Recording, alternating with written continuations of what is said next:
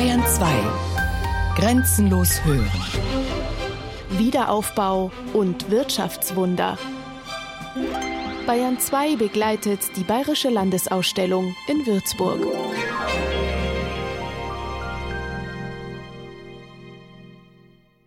Du warst wie ein Altar, der Tag und Nacht brannte, und deine Kirchen lagen da wie offene Weihgefäße. Deine Türme neigten sich im Sturm der Flammen.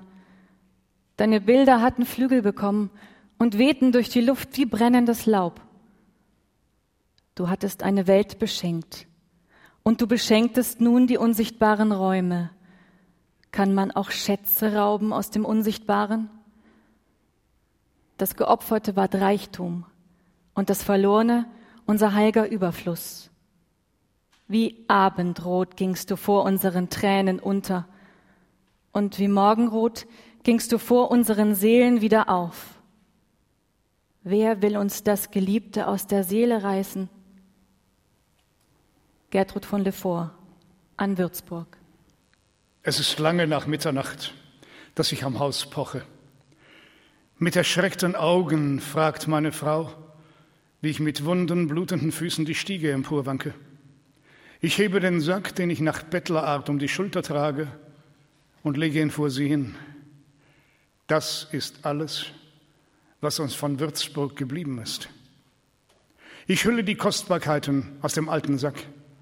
Zwei blütenweiße Porzellanleuchter von edlen künstlerischen Formen. Du musst die Zeichen verstehen. Das sind zwei Zeichen, zwei Kerzenhalter, Zweimal in deiner Tochter und deinem Sohn ist uns die Erhaltung des Lebens versprochen. Wir haben alles verloren, aber wir werden weiterleben. Wir werden weiterleben. Leo Weißmantel, Totenklage über eine Stadt. Würzburg in Trümmern. Aber viele Menschen strömen schon bald zurück in die Ruinen. Die US-Army Sie kommt keine drei Wochen danach, nach der Zerstörung. Nach sinnlosen erneuten Widerständen rückt die US-Army in Würzburg ein. Viele Männer aus Würzburg sind noch weit weg von der Heimat, in Gefangenschaft. Noch eine kleine Weile, dann senkt sich die sibirische Nacht. Mit dem Verpflegungsschlitten war ein neuer zu uns Gefangenen fern der Heimat gekommen. Woher kommst du? fragte ich ihn. Aus Svetlowsk. Drüben, meine ich, daheim, in Deutschland. Der Mann schwieg eine Weile, dann sagte er mit einem Tonfall, der ausweisen solle, wie überflüssig er die Frage fand, aus Würzburg. Es war ein seltsames Zauberwort, das er gesprochen hatte. Plötzlich war überall Anteilnahme, Interesse, Lauschen. Wie ein Sonnenstrahl war der Name der heiteren Stadt am Main in die windschiefe Holzfällerhütte der sibirischen Tiger gefallen, und jeder wärmte sich daran auf seine Weise. Der eine war mit einem frischen Mädel durch Residenz und Hofgarten gestreift, der andere hatte im Bürgerspital den edlen Frankenwein geschlürft, und ein dritter erzählte ein wenig traurig, dass er nur durchgefahren sei. Aber die vielen Türme und die trutzige Festung hätten auch ihn im fahrenden Zug beeindruckt. Ach, ich möchte am Käppele stehen und hinunterschauen auf die sonnenwarme Stadt und all die Dächer, Türme und Kuppeln streicheln und auf ihre Glocken lauschen. Ruinen, hörte ich mich plötzlich sagen. Der Neue sah mich mit großen Augen starr an und bewegte die Lippen. Würzburg lebt, flüsterte er kaum hörbar. Würzburg wird immer leben, warm, trächtig und tröstend. Karl Hochmuth, Sibirische Visionen. Bürgerinnen und Bürger, Würzburg ist nicht tot. Würzburg muss leben. Würzburg muss neu entstehen. Tapfere Männer und Frauen trotzten dem Feuersturm den sinnlosen Befehl ihrer feigen Führung verachtend in den Überresten der Stadt. Sie blickten sich an und ballten die Faust. Sie griffen zu und mit unerhörtem Erhaltungswillen gingen sie daran, aus dem Schutt ihr neues Heim zu bauen. Wirtschaft, Verwaltung und Verkehr wieder in Gang zu bringen.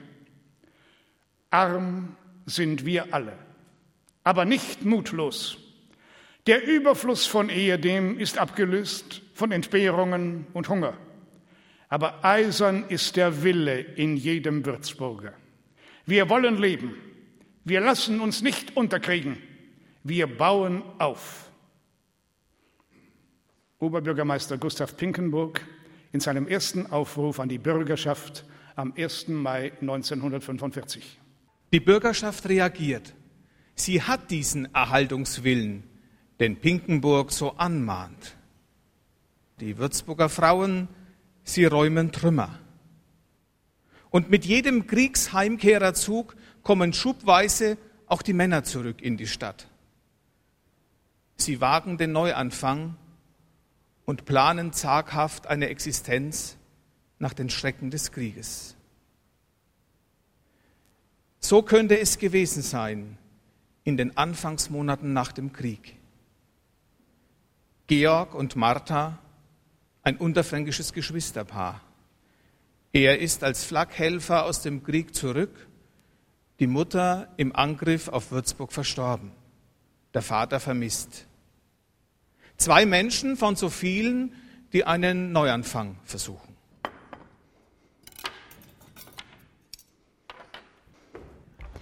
Georg, gut, dass du kommst. Schau mal, ich habe Vaters alte Uhr gegen zwei Kartoffeln eingetauscht. Martha, schon mal was von der bahnamtlichen Rollfuhr gehört? Bahnamtliche Rollfuhr? Ja. Was, was meinst du damit? Hör zu. Ich habe doch neulich den alten Gepäckhahn aus dem Schutt gezogen, drüben in der Schustergasse. Georg, du weißt ganz genau, das war Diebstahl. Und wenn die Amis dir draufkommen, dann sind wir beide dran. Ach, was Diebstahl? Ich mach was damit. Ein Hol- und Bringdienst. Das ziehe ich auf. Aber du brauchst doch einen Gewerbeschein, das weißt du doch auch. Gewerbeschein. Und den bekommst du nie und nimmer. Martha, ich habe zwei gesunde Hände und zwei gesunde Füße. Und ich pack an. Aber du wirfst dein Talent weg. Schau mal, Vater hätte gewollt, dass du das Notabitur machst. Du könntest doch Lehrer werden. Das wäre ein Beruf mit Zukunft für dich. Was macht die Augen auf? Wach auf! Ich will was machen. Schau, du weißt doch, was der Bürgermeister geschrieben hat in seinem ersten Wurfzettel. Wir sollen anpacken, wir sollen was aufbauen. Ja, das machen wir. Und ich, ich back an und ich baue mir was auf. Aber doch nicht so. Wer räumt denn die Trümmer weg? Wer macht die ganze Arbeit? Das sind ja wohl wir Frauen. Ach, Matta. Bleib du bei deiner Trümmer und Kartoffeln. Ich mach, was ich will. Lieber Freund, du teilst mir mit, dass du nicht gewillt bist, in die Stadt zurückzukehren, die wir beide so geliebt haben. Aber wir gehen immer von neuem, wie Suchende durch diese Stadt. Und wir entdecken plötzlich, dass wir ja noch in ihre alten Maße und Formen sind, wie sie in den langen Jahren unseres heimatlich behüteten Lebens in uns festwuchsen. Dieses innere Bild ist stärker als der böse Traum um uns, und es tritt aus uns hervor und umkleidet die Trümmer mit ihrem früheren Leben. Erst wenn dieses Bild in uns erlöschen würde, dann wäre Würzburg endgültig tot. Aber unsere arm gewordenen Herzen haben es nur noch fester an sich geschlossen und bewahren es als einen unzerstörbaren Schatz. Es stehen da auch noch gewaltige Zeugnisse des Geistes der Stadt, trümmerhaft oft, aber gewaltig, streng und unnahbar. So fragen wir uns, über das Wesen der Geschichte nachsinnend, ob nicht gerade hier, wo hinter den Resten ihres Gewandes nun ihr strenges Gesetz wieder sichtbar geworden, es uns möglich ist, zu einer neuen Form des Lebens zu gelangen. Gestärkt aus ihrem Geist, frage ich dich, lieber Freund, ob du in deiner dumpfen Trauer beharren und hierbei fehlen willst. Josef Dünninger auf der Suche nach dem Lebensgesetz einer zerstörten Stadt. In Würzburg ist die Innenstadt zu fast 90 Prozent zerstört. Wieder aufbauen? Ja. Aber wo? Michael Meissner, erster Würzburger Landrat nach dem Krieg, in einem Interview vor 30 Jahren im Bayerischen Rundfunk. Wir saßen zusammen die Leute, die damals in der Stadt etwas bedeuteten, auch der vorausgehende Oberbürgermeister und spätere Oberbürgermeister Löffler. Und wir kamen überein, dass das Würzburg, nachdem wir keinerlei Maschinen hatten, den Schutt zu räumen, dass Würzburg an dieser Stelle zunächst nicht aufgebaut werden kann. Das war das Grab am Main und man hat gesagt, wir wählen Heidingsfeld und bauen dort zunächst einmal eine Stadt auf. Dann hat mich Löffler am nächsten Morgen angerufen und sagte, hören Sie, passen Sie auf, ich konnte nachts nicht schlafen, ich hatte vergessen, dass wir ja eine Stadt in der Erde haben. Die gesamten Versorgungsleitungen, das ist ein ungeheurer Wert, wenn wir das alles wieder machen müssen. Dazu haben wir kein Geld. Das können wir nicht. Wir müssen Würzburg an derselben Stelle wieder aufbauen. Viele Männer sind gefallen, verletzt, andere in Gefangenschaft. Es bricht die Zeit der Würzburger Trümmerfrauen an. Sie packen einfach an mit den paar Schaufeln, die da sind. Es wird doch nie mehr was, hat man sich gedacht. Es gibt es doch gar nicht, dass da noch was draus wird. Wir haben Dreh rausgezogen unter Schutt vor. Also wir mussten, wir haben gedacht, wir müssen das sauber bringen. Und dann ging es dann los zur Kaiserstraße an der Ecke, wo jetzt der Wohlwort ist. Und da haben wir dann so sechs bis acht Stunden haben wir dann geschippt. Der eine hat dann die Hacke gehabt, hat die Brocken losgelöst, die anderen haben mit Schaufeln in die Loren geschippt. Es war teilweise nicht genug Werkzeug da. Also es waren Hacken da und waren Schaufeln da und die keinen äh, Gegenstand gehabt haben zum Räumen, die haben es mit den Händen gemacht. Und Handschuhe hatten wir auch nicht. Wenn einer Handschuhe gehabt hat, der war glücklich dran, weil er dann die Hände nicht verletzt hat. Also wir haben meistens verschwundene Hände gehabt. Wir haben ausgeschaut wie die Nähe, so schmutzig waren wir von dem Staub. Ne? Das war eine Katastrophe. Es hat kein Waschpulver, nichts gegeben. Also wir sind praktisch am nächsten Tag wieder in die alten Klamotten geschlupft und sind wieder hin zum Schieben. Also wenn einer was gehabt hat, man wegen der Brötle, Mark oder was, das ist geteilt worden, hat jeder ein Stück in den Mund geschoben, dass er wenigstens etwas gehabt hat. Also es war ein Zusammenhalt, also die Zeit vom Zusammenhalt her ist viel schöner gewesen, wie es heutzutage ist. Es war keiner auf den anderen neidisch, es hat jedem anderen was gegönnt und, und mitgefühlt. Wir waren eine große Gemeinschaft und wie stolz waren wir, wenn eine Maschine wieder fertig war. Das war alles unser Werk irgendwie. Weit über 300.000 Besucher bei der Landesausstellung 2009 Wiederaufbau und Wirtschaftswunder in der Residenz. Keine Landesausstellung aus dem Haus der Bayerischen Geschichte war bisher erfolgreicher. Bis zum 11. Oktober geht sie noch, um eine Woche ist sie verlängert im rechten Seitenflügel der Residenz im Martin von Wagner Museum. Gleich hier neben dem Toskana-Saal, da ist sie. Ja, und was hat die Menschen eigentlich hierher so angelockt? Sie stehen in der Ausstellung quer durch die Generationen. Sie erzählen sich Geschichten, die Großeltern, den Kindern, den Enkeln. Es ist eine Ausstellung auf Augenhöhe der Menschen. Und ein Erfolgsfaktor, viele Menschen aus Würzburg und Umgebung haben Monate vor der Ausstellung ihre persönlichen Erinnerungsstücke dem Haus der bayerischen Geschichte gebracht. Und viele dieser Stücke sind nun in dieser Ausstellung zu sehen. Jedes einzelne Stück hat eine Geschichte. Und dafür das erste Beispiel. Ich darf zu uns bitten, Frau Barbara Gehret. Herzlich willkommen.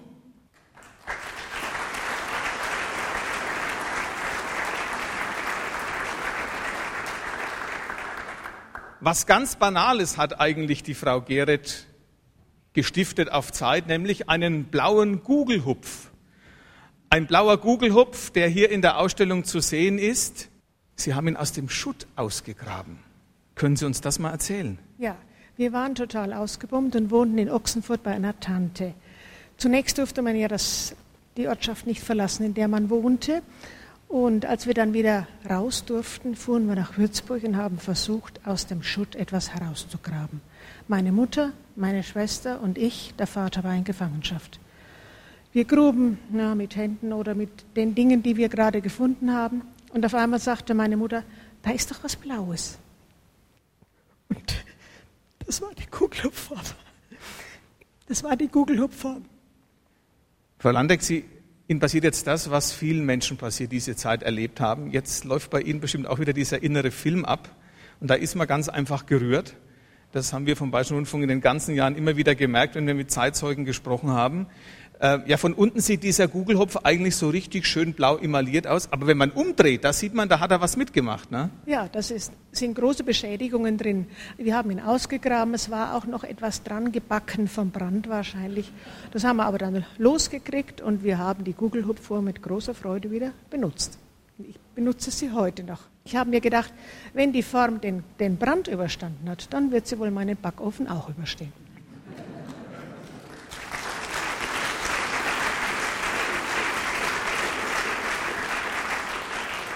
Vielen herzlichen Dank. Ein Beispiel für ein Erinnerungsstück, Barbara Gieret. Vielen Dank.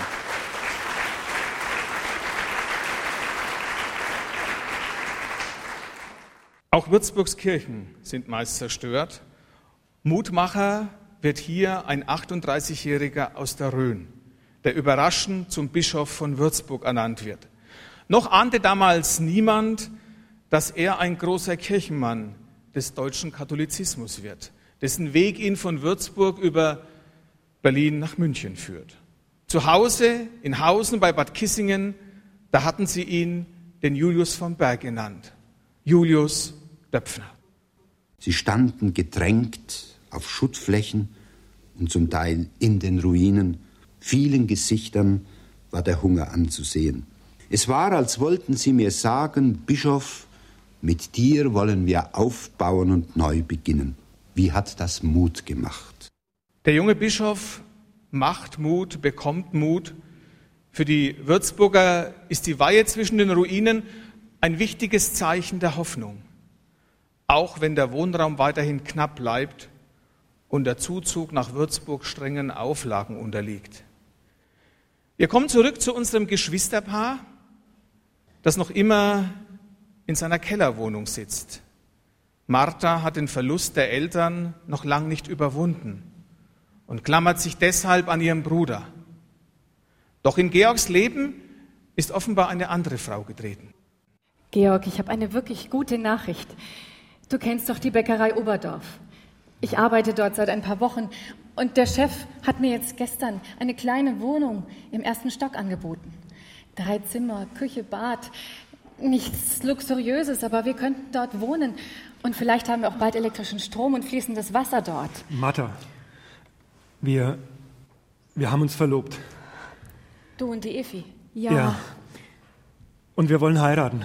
Ja. Wie stellt ihr euch das vor in dieser Zeit? Und Wie wollt ihr das denn finanzieren? Naja, das tauschen wir uns schon wieder zusammen. Mit Zigaretten und so. Tauschen. Mit den Zigaretten, die ich euch besorge, von meiner Freundin Efi die wiederum die Zigaretten von ihrem Freund Steve hat, dem GI. Wie stellst du dir das vor, Georg? Wartet doch noch ein, zwei Jahre, bis die Zeiten besser sind.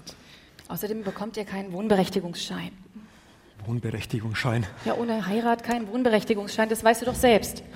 Ja, aber weißt du was, Martha? Weißt du, was ich schon alles durchgemacht habe in letzter Zeit als Flakhelfer? Ja, ich weiß. Willst du mir jetzt die Zukunft auch noch versauen? Nein. Martha, wie sollen wir das denn machen? Wir lieben uns. Wir wollen zusammenleben. Wie können wir unverheiratet unter einem Dach leben? Dann bist du doch dran, wegen Kuppelei. Weißt du es noch, Nachbar? Damals sagten wir du zueinander. In jener plötzlichen Brüderlichkeit, mit der sich Menschen auf einem sinkenden Schiff du sagen. Längst sind wir ja wieder zum Sie zurückgekehrt. Wir haben das also überleben dürfen. Was soll jetzt geschehen? Wir können doch jetzt nicht so weiterleben, als wäre nichts geschehen. Jetzt muss doch alles anders werden. Sonst hat das doch keinen Sinn. Nicht wahr? Jetzt muss doch alles anders werden. Wenn uns Gott also noch einmal das Leben gelassen hat, dann müssen wir doch damit was anzufangen wissen. Dann müssen wir doch jetzt was gelernt haben. Da muss doch jetzt jeder Tag eine Aufgabe sein und jede Begegnung ist doch von jetzt an eine Möglichkeit. Jetzt war die Stunde gekommen, endlich vom Schlafe aufzustehen, die Trägheit des Herzens abzuwerten, der Welt die Masken herunterzureißen, wesentlich zu werden, Mensch wesentlich. Gott hat uns doch zur Freiheit berufen. Und nun sollten wir die aufgedrängte Armut als Freiheit verstehen und erfassen und umarmen. Max Rössler, haben wir das Unvergessliche doch vergessen? Weil es noch keine Zeitung gibt, wird die Würzburger Bürgerschaft mit Flugzetteln informiert. Der Flugzettel Nummer 1 kam am 15. April 1945. Und von der Galerie hier im Toskana-Saal der Residenz fallen im Moment Nachdrucke dieses ersten Wurfzettels herunter auf unser Publikum. Sie dürfen es ruhig aufheben. Oberbürgermeister Pinkenburg kündigt darauf an, dass Strom- und Wasserzufuhr in einigen Tagen wieder erfolgen wird. Bäcker, Metzger, Einzelhändler werden zu einer Besprechung gebeten. Es gilt, die Versorgung der Menschen zu planen. Alle berufstätigen Männer und Frauen werden mit Schaufeln, Rechen, Sägen und Spaten zur Arbeitspflicht gerufen. Und viele weitere Flug- und Wurfzettel folgen. Flugzettel Nummer 15 vom 14. Mai 1945. Verteilt werden auf die neuen Lebensmittelkarten für eine Woche 125 Gramm Butter, 125 Gramm Quark, 250 Gramm Ersatzkaffee, drei Eier. Flugzettel Nummer 17 vom 23. Mai 1945. Sämtliche Handwerksmeister von Würzburg und Umgebung melden sich am Sonntag, 27. Mai vormittags in der Mozartschule. Die Lehrerschaft der Stadtverwaltung findet sich mit Schreibzeug am Freitag, 25. Mai am Ludwigskai ein.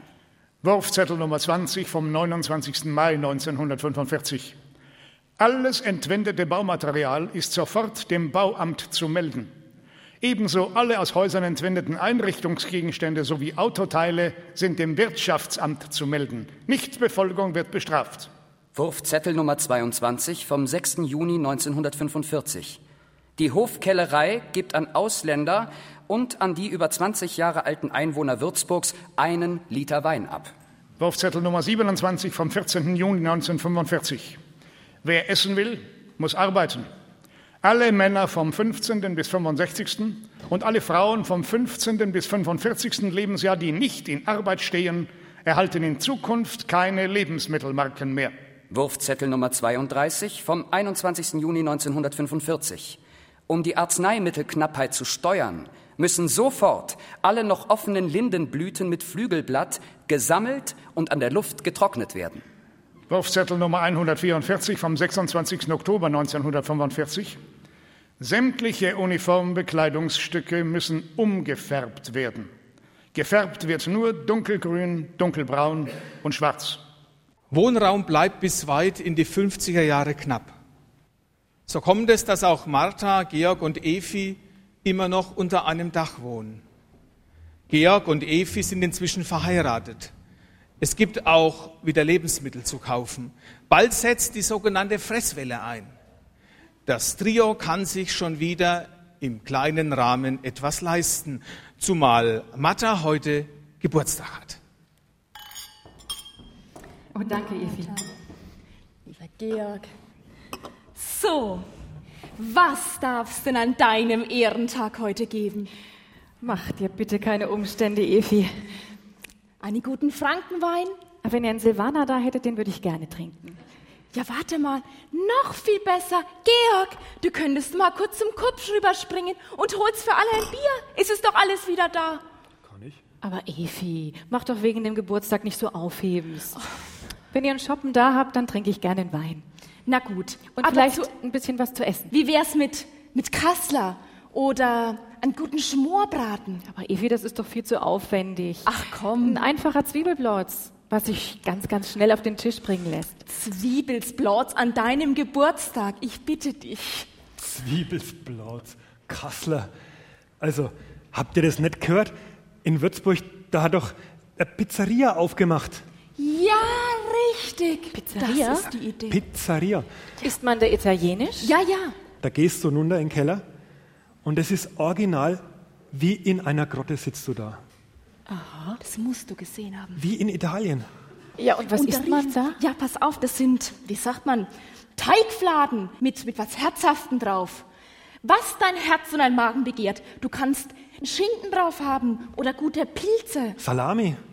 Und das schmeckt? Das hätte der Mutter auch geschmeckt.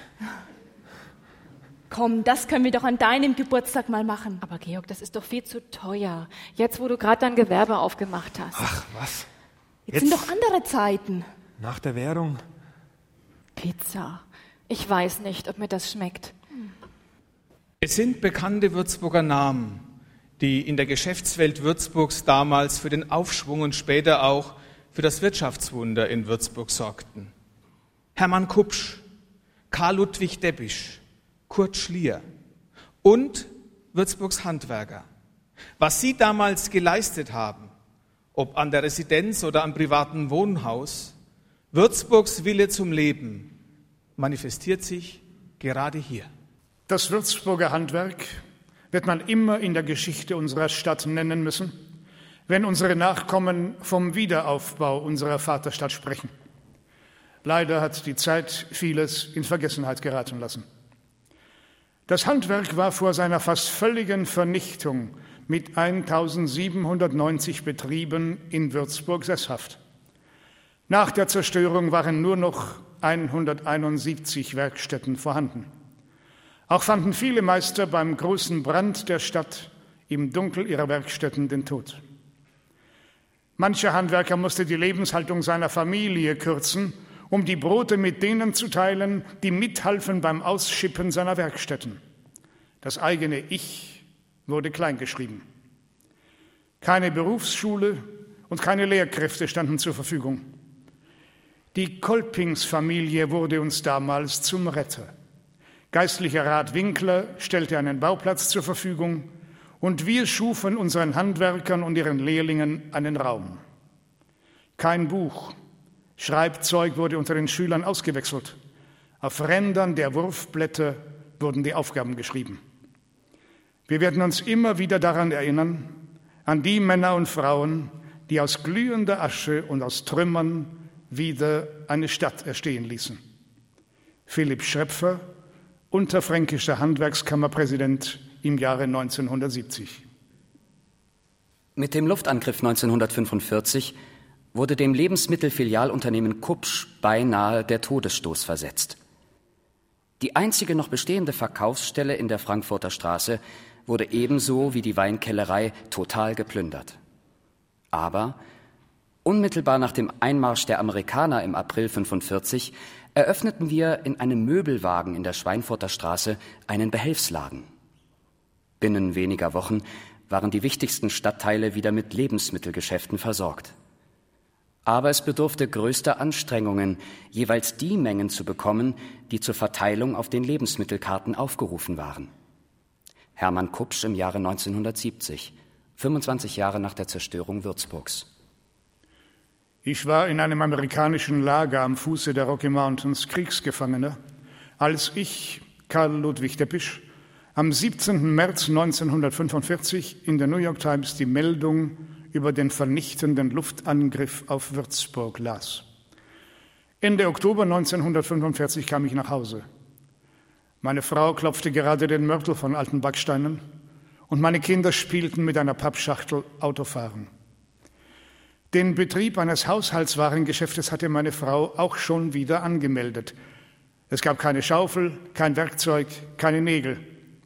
Ich sah es als meine Aufgabe an, mehr von diesen Dingen nach Würzburg zu bringen.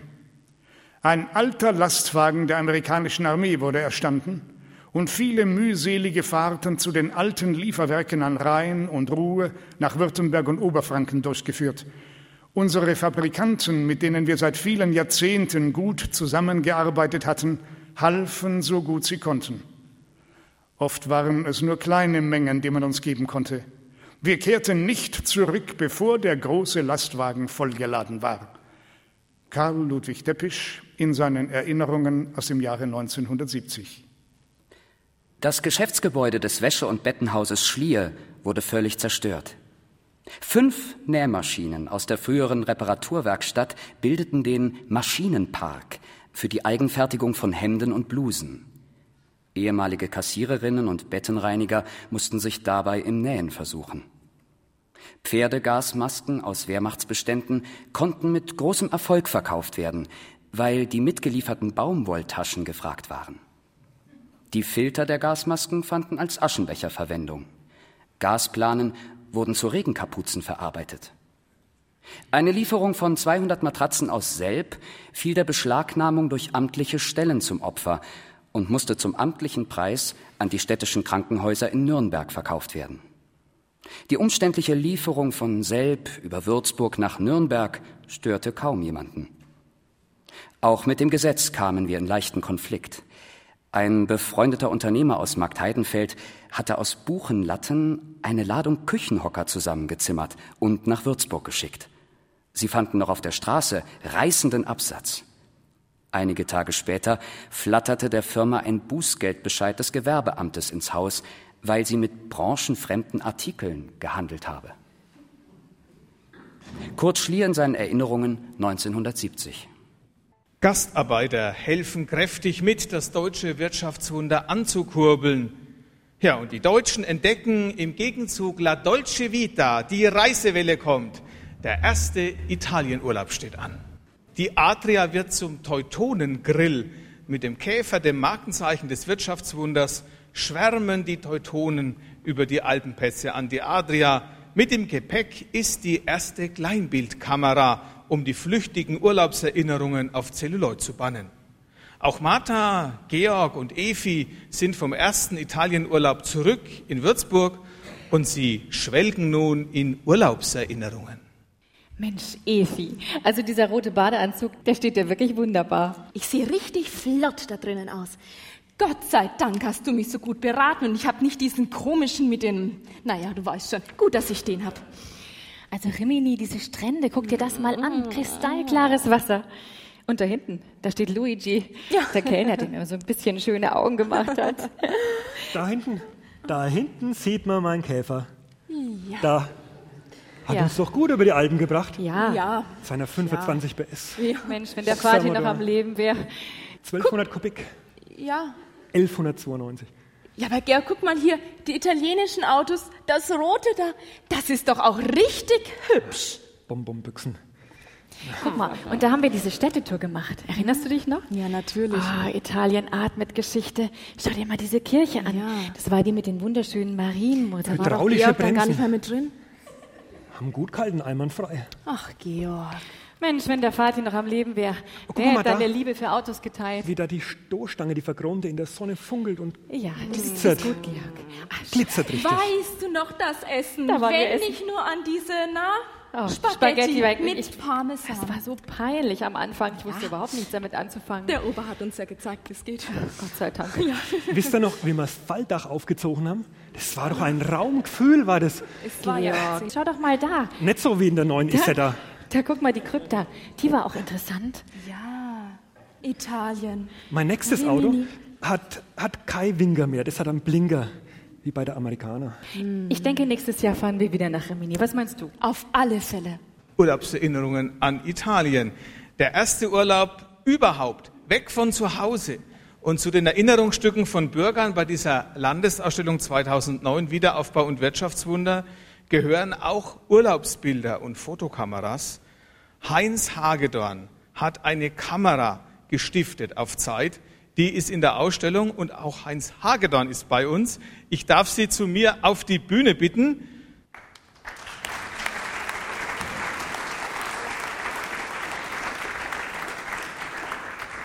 Was ist das genau für eine Kamera? Das ist eine Kodak Retina, die ich Mitte der 50er Jahre, ich kann mich heute gar nicht mehr erinnern, ist es schon das Wirtschaftswunder gewesen oder kam das Wirtschaftswunder erst? Auf jeden Fall war das eine enorme Anschaffung für mich und diese Kamera, die man heute hier in der Ausstellung noch besichtigen kann, die ist für mich noch in Betrieb, obwohl sie ein Erinnerungsstück ist und viele Erinnerungsstücke in Form von Fotos für mich auch erstellt hat. Die geht noch heute. Deutsche Wertarbeit. Die geht noch heute, ja. Nach einigen Restaurierungen, ganz klar, über 50 Jahre gehen auch an so einer Kamera nicht vor, spurlos vorbei. Was war das damals für ein Lebensgefühl, wieder wegfahren zu können, in Urlaub zu gehen? Haben Sie da noch was in der Erinnerung gespeichert? Das war ein tolles Gefühl, dass man wieder reisen konnte. Ich bin damals in Berlin ansässig gewesen und bin mit dieser Kamera dann, die ich, wie gesagt, Mitte der 50er Jahre erstanden habe, in meinen ersten Urlaub nach Österreich gefahren. Das war in der Nähe von Zell am See im Ort Saalbach. Ist man denn als Leihgeber stolz, eine Kamera auf Zeit gestiftet zu haben, die jetzt vielleicht über 300.000 Menschen gesehen haben? Ein gewisser Stolz ist natürlich dabei, ganz klar. Und ich bin heute auch erst wieder an dieser Kamera vorbeigegangen und ich freue mich, wenn ich noch wieder ein paar Aufnahmen mit ihr machen kann. Also sie ist noch da. Die passen gut auf, die Leute vom Haus der Bayerischen Geschichte. Auf jeden Fall. auf jeden Heinz Hagedorn, einer der über 300 Stifter auf Zeit, sage ich immer dazu, von Erinnerungsstücken bei der Landesausstellung 2009. Vielen herzlichen Dank.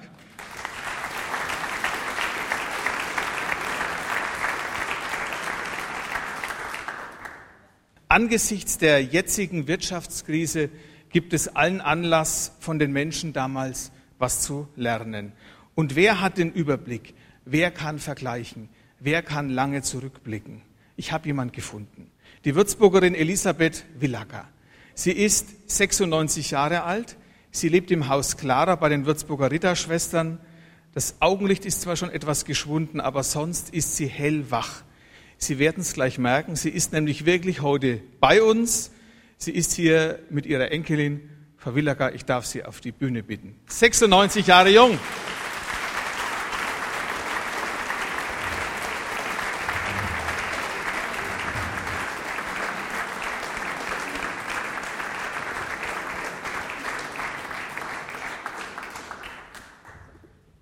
Ich habe sie vorher gefragt, ob wir es wagen können. Sie hat gesagt, natürlich gehe ich da hoch.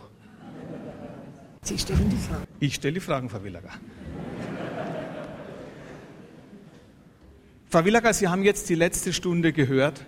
Sie haben alles miterlebt. Was ist Ihnen gerade so durch den Kopf gegangen? Ich bin traurig geworden, sehr traurig. Man möchte das Ganze vergessen, nicht mehr dran denken. Ich war aber keine Trümmerfrau. Das möchte ich sagen, gell?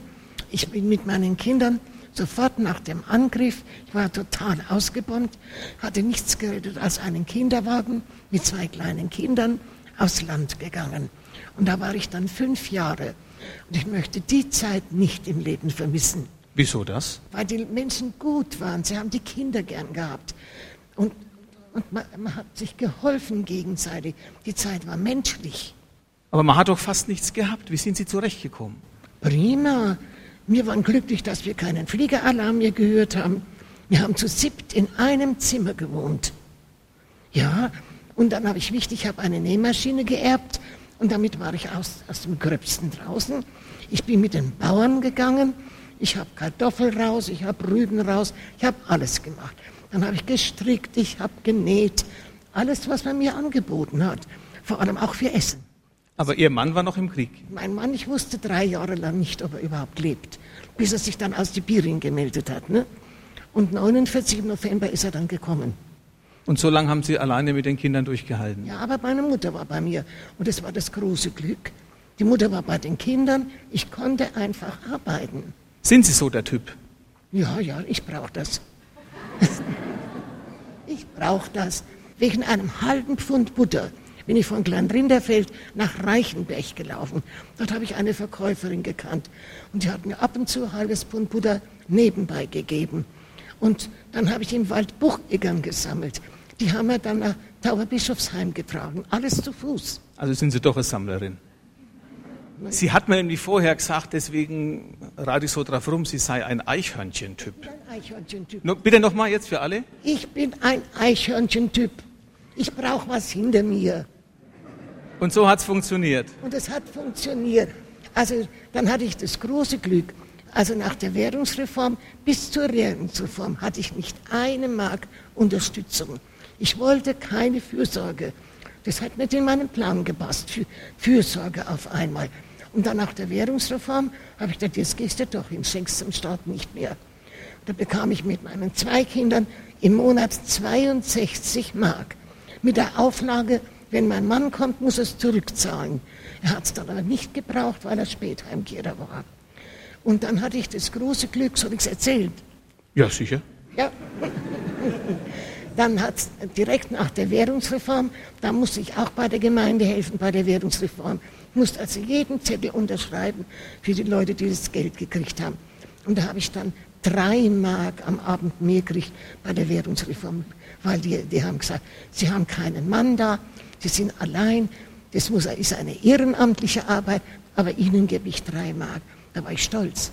Kleinrinderfeld war das? Das war ein Kleinrinderfeld. Ne? Da habe ich dann am Abend schon drei Mark mehr gehabt wie die anderen. Und dann danach kam also der, nach der Währungsreform hatte ich das große Glück, das Landratsamt Würzburg hat also Wohnungsaufnahme durchgeführt im ganzen Landkreis. Und von jedem Dorf musste jemand nach Würzburg. Da wurde uns klar gemacht, was da zu machen ist. Und da hatte ich ein, ein Rinderfeld mich reingeschickt. Ne? Und da habe ich einen jungen Mann dazu gekriegt. Ich kenne jeden Raum von dem Tagenland Rinderfeld, vom Dach bis zum Keller. Ein junger Mann hat ausgemessen, ich habe es gezeichnet, wo die Fenster sind, wie die Türen gehen. Abends war ich dann dort gesessen bei der Stearinkerze mit meiner Mutter und die Kinder schliefen ja in dem einen Zimmer. Meine Schwester war inzwischen schon ausgezogen und da habe ich dann die prozentuale Belegung der Häuser ausgerechnet. Hat sogar der Chef auf der Gemeinde gesagt, wie haben Sie denn das gemacht? Das ist doch ganz einfach, habe ich gesagt, dann nimmt man eine Zinsstaffel, dann kommt man schon drauf. Ne? Und das hat, die ganze Arbeit hat genau drei Wochen gedauert nach der Währung und da habe ich 271 Mark verdient. Stellen Sie sich mal vor, wie viel Geld das war. 71 habe ich so mit reingebuttert und 200, weil ich ein Eichhörnchen-Typ bin, habe ich gespart. Frau Willager, Sie sind eine weise Frau. Sie haben viel erlebt. Sie haben Enkel und Urenkel. Was geben Sie denn denen weiter, was Sie so durchgemacht haben in den ganzen Jahren? Und wie schlau ist die Menschheit heute geworden? Wir sind ja eigentlich immer noch mittendrin, zwar nicht bei uns zum Glück, aber weltweit gibt es immer noch Krieg und Vernichtung. Ich sage Ihnen ganz ehrlich, ich habe es Ihnen gesagt, für mich ist das Aller, Allerwichtigste, das habe ich kürzlich auch meiner einen Urenkelin gesagt, die macht in zwei Jahren, macht sie Abitur, habe ich gesagt, Anja merkt dir eins, das Wichtigste auf der Welt ist die Nächstenliebe. Ja, das ist das Aller, Allerwichtigste. Die Menschen müssen sich helfen. Man muss die Menschen anhören, wenn sie mal weinen, wenn sie jammern. Ich denke so oft, wenn man einer sein Schicksal sagt, ach Gott, das ist doch ein Klacks. Für den ist es das Problem. Und ich habe zuzuhören. Und ja, ja.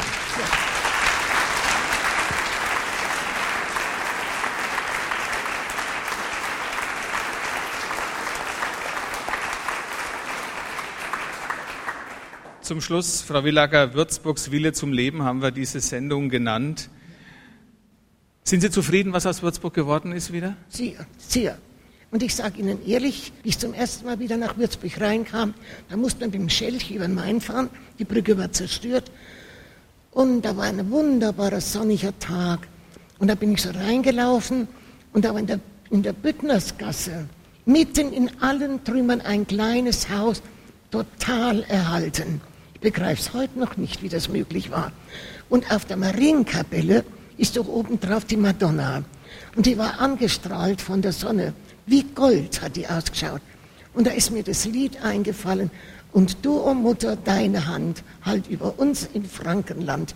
Und da war mir klar, die Stadt lebt wieder. Elisabeth Willager, 96 Jahre alt.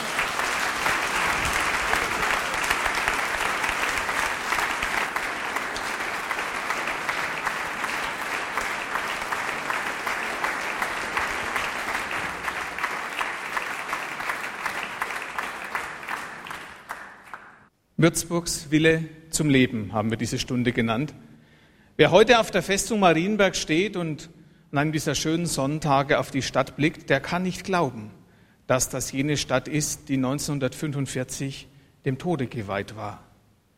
Über 60 Jahre Frieden, Würzburg, eine Stadt, die jährlich zum 16. März, dem Jahrestag der Zerstörung, nicht nur gedenkt, sondern auch mahnt.